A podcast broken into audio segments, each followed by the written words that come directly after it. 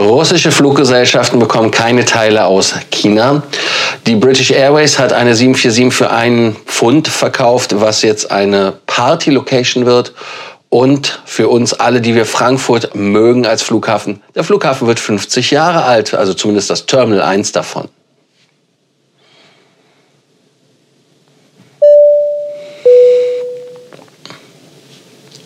Mein Name ist Lars Korsen. Ich bin hier, um euch mehr Meilen, mehr Punkte und vor allem mehr Status zu bringen. Wenn ihr das Ambiente dieses Hotelzimmers mögt oder aber auch das, was ich sage, vergesst nicht, den Kanal zu abonnieren, die Glocke anzumachen, damit ihr auch immer wieder informiert werdet, wenn wir ein neues Video posten. Ich habe es bis jetzt geschafft, täglich. Wir sind immerhin bei Folge 72, 72 Tage, mehr als ein Video pro Tag manchmal. Des Weiteren kommentiert unten schön und macht die Glocke an. Habe ich ja gesagt, aber Like-Button war's. Wer hat aufgepasst? Ich weiß nicht. Kommentiert unten. Ja, das erste Thema, das ist ähm, die China. China war ja im Prinzip für die russischen Fluggesellschaften eine Art ähm, Lösung B, eine Nötlösung, nachdem ja die Boeing Jünger und die Airbus-Jünger und alle anderen auch Ersatzteillieferungen aus dem Westen für westliche Flugzeuge in Russland ja, ab, einfach gecuttet haben. Der liefert ja auch nicht mehr. Also insofern mussten sie das irgendwo bekommen und hatten gehofft auf China. Aber China hat gesagt, nö, machen wir nicht. Weil äh, die Flugzeuge sind natürlich in den Leasingverträgen, teilweise werden äh, von Malta umgeswitcht auf russische Registrierung, weil die halt einfach dort auch, ähm, was war es gestern, was wir noch hatten, da hatten wir ja auch irgendein exotisches Land, wo die dann registriert waren und äh, diese Lizenzen entzogen worden sind. Aber wie gesagt, das ist jetzt etwas problematisch. Und die Leasingflugzeuge werden halt auch nicht rausgerückt. Ägypten äh, hatte ja irgendwie da ein bisschen die ganze Geschichte, wie ich es gestern genannt hatte, verkackt. Ja, ich weiß jetzt gar nicht, was man da alles machen kann und muss, weil es einfach dann nur noch über den Schwarzmarkt geht, in Anführungsstrichen. Also, dass irgendjemand das kauft und dann für wesentlich mehr Geld verkauft. Und die russischen Fluggesellschaften, so hört man ja aus Russland, stehen kurz vor der Pleite. Das ist wahrscheinlich auch nicht die Lösung. Und ähm, schauen wir mal, wie lange der Konflikt noch so geht. Dann sollte es auch ähm, wieder besser werden, hoffe ich. Ein Thema, was mehr Freude bereitet heute, ist Frankfurter Flughafen Terminal 1, 50 Jahre. Und äh, Eröffnung war am 14.3. Ja, ich weiß, heute ist der 12., es ist zwei Tage zu früh, aber trotzdem, damit ihr am 14., wenn ihr abfliegt, es auch zelebrieren könnt, das Terminal 1. Das war das der modernste Terminal seiner Zeit. Übrigens, damit ihr nicht rechnen müsst, 14.03.1972, nur so, damit ihr es wisst. Ähm, Planung ist übrigens in den 50er Jahren gestartet. Man hat das Ganze damals dann Zentralterminal genannt oder Empfangsanlage West. Also schöne, herrliche deutsche Beamtenwörter, die man dann hört. Alles war auf Kunden ausgerichtet. Das heißt also, in dem Moment, wo man als Kunde oder als Passagier in dem Fall ja reinkommt, dann sah man auch direkt schon den Check-in, ist dann auf die Security drauf zu, ist dann zum Boarding und, und, und. Also das heißt, es ist alles phänomenal neu gemacht worden. Das war in seiner Zeit sehr, sehr fortschrittlich. Auch damit man schnelleres Boarding erreichen konnte, aber auch schnellere Transitzeiten von 45 Minuten, weil das war früher gar nicht so Usus, hat man eine Gepäckförderanlage. Heute leiden wir unter der Anlage, weil sie einfach ziemlich lahm ist, wenn man ehrlich ist. Aber das war für seine Zeit damals halt eine Revolution. Und diese Anlage alleine hatte ja schon diese 45 Minuten bedingt und dann natürlich auch größere Flugzeuge. Auch war Intermodalität, ja, ich musste auch nachschlagen, das Wort, nein, ich wusste es, heißt also, dass man verschiedene Verkehrsträger äh, ähm, kombiniert, hat man auch schon groß geschrieben, weil die erste Anbindung, die ja 1972 entstanden ist, war die U-Bahn-Anbindung an den Frankfurter Hauptbahnhof. Das heißt also, man konnte von da aus direkt ins DB-Fernnetz kommen. Fand ich sehr phänomenal, das einfach zu lesen, dass sie ja schon so lange haben. Dann das nächste war, dass man die Regionalbahn schon 1974 angeschlossen hat. Also das alles, was dann Richtung Darmstadt und äh, weiß der Geier, Wiesbaden und so weiter alles geht. Und ähm, Damals waren das 100 Züge pro Tag. Heute sind das 500 Züge pro Tag. Der Flughafen ist gebaut worden für 30 Millionen Passagiere und äh, im ersten Jahr waren es 12 Millionen. Dann hat man die Zahl der 30 Millionen das erste Mal geknackt in 1992, also das war relativ früh und schnell. Dann äh, das beste Jahr, das will ich euch auch nicht vorgehalten halten, das war hört, hört, vor Covid 2019 mit 70 Millionen Passagiere, von denen 80 Prozent über das Terminal in, also Terminal 1 in Frankfurt abgewickelt worden sind als ankommend oder als abfliegend. Und dann noch eine andere Zahl, 4,5 Milliarden Euro sind bis jetzt investiert worden in diesen Flughafen.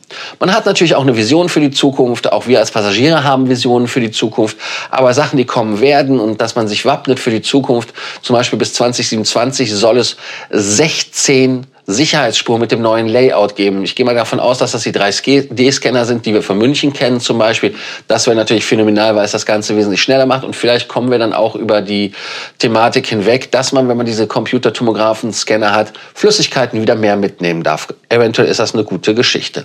Wobei aber Terminal 1 immer weiter das Herz bleiben wird. Wir hatten in Covid ja auch Terminal 1 nicht geschlossen, sondern Terminal 2 drüben. Und ähm, am Pier B, das ist ja so ein bisschen ich will nicht sagen schmuddelig, aber ihr wisst es ja selber. Ähm, da werden die Shopping Areas modernisiert. Das tut Not und das muss auch so sein. Und dann bekommt die Skyline, das ist die Bimmelbahn, die hin und her fährt. Ich finde die übrigens gut. Also ich habe die gerne benutzt, wenn ich mit Emirates angekommen bin, von Terminal 2, um in 1 zu fahren und dann weiter zu fliegen. Ähm, da äh, wird es eine neue Station geben. Ich weiß jetzt nicht ganz genau, wo die Station ist. Ähm, ich hatte es mir auch versucht zu merken, habe es leider vergessen. Aber was ich spannend finde als Zahl ist die Fahrt zwischen Terminal 1 zwei und dann auch drei, was ja dann äh, dieses neue Ryanair-Ding wahrscheinlich ist.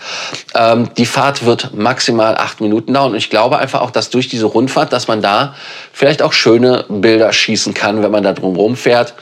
Also insofern eine Flughafen-Sightseeing-Tour. Für viele vielleicht auch einfach eine Tour, die man macht, weil man dann hin und her fährt, um es einfach zu sehen. Was haltet ihr vom Frankfurter Flughafen? Ich weiß, ich nenne es immer den Tunnel des Grauens zwischen A und B. Äh, ist natürlich auch nicht hübsch, gerade auch wenn gebaut wird, ist das ein äh, Thema. Die Aufzüge, alles Okay, aber was wollt ihr vom Flughafen Frankfurt einmal verbessert haben? Wie findet ihr den Flughafen? Lasst es uns doch einfach in den Kommentaren wissen. Ach ja, übrigens, FCT benutzen, das gilt dann quasi nicht. Es geht sich wirklich hier ums Terminal 1, ne? nur damit das wisst. Das nächste Thema ist äh, spannend und zwar auch, es geht um Flughafen und zwar um Amsterdam Schiphol, wie der Holländer sagt. Die wollen die Temperatur im Terminal um ein Grad senken und jetzt sagt ihr, naja, das wird ja irgendwie irgendeine so Geschichte sein, um Geld zu sparen. Ja, natürlich, das soll Geld sparen, denn wenn man äh, ein Grad runterdimmt, die Temperatur, dann äh, ist das sechs Prozent weniger Kosten. Das ist viel, viel Geld. Was die aber machen wollen, ist ganz einfach. Man möchte einfach den Gasverbrauch senken, um damit seine Solidarität gegenüber der Ukraine zu zeigen. Weil wenn man sich das mal ganz anguckt, ähm, wie viel Gas aus Russland importiert wird, sagt man, dass Europa so ungefähr 40 Prozent des ähm, Gases aus Russland bekommt. Und nichtsdestotrotz, viele müssen ja auch sparen. Aber was sie auch machen wollen, ist, dass man dieses Geld ähm, spenden möchte. Also das heißt, man möchte dann eine Spende machen und ähm, da möchte man halt auch ähm, Non-Profit Organizations, wie das so schön heißt, also äh, Ehrenamtliche einfach mit unterstützen. Ich finde das eine gute Idee. Dreht ihr zu Hause die Heizung auch etwas runter? Wer hier jetzt, ich bin übrigens in Helsinki, äh, wenn ich das machen würde, wir haben eine Temperatur ähm, da muss ich mal kurz auf mein anderes Telefon gucken. Ich finde übrigens die gelbe Farbe im Gesicht richtig geil. Also es, es ist so orangig, creamig. Ne? Ich muss mal gucken. Ähm, Temperatur ist 0 Grad und draußen liegt Schnee. Ich weiß nicht, ob man da das Gas runterdrehen könnte. Das letzte Thema ist auch so ein bisschen Samstagabend partymäßig, was ich hier um äh, 13 nach 7 Finisher Zeit, bei euch ist es ja 6.13 Uhr, ähm, mache. Ne, Quatsch, was ist bei euch? Bei euch ist 7.13 Uhr, hier ist 8.13 Uhr, so ist es. Das äh, Notebook ist noch auf Budapest eingestellt. British Airways hat eine 747 als ein Partyflugzeug verkauft. Und dieses Flugzeug ist eine 747, logischerweise 13.000 Flugstunden.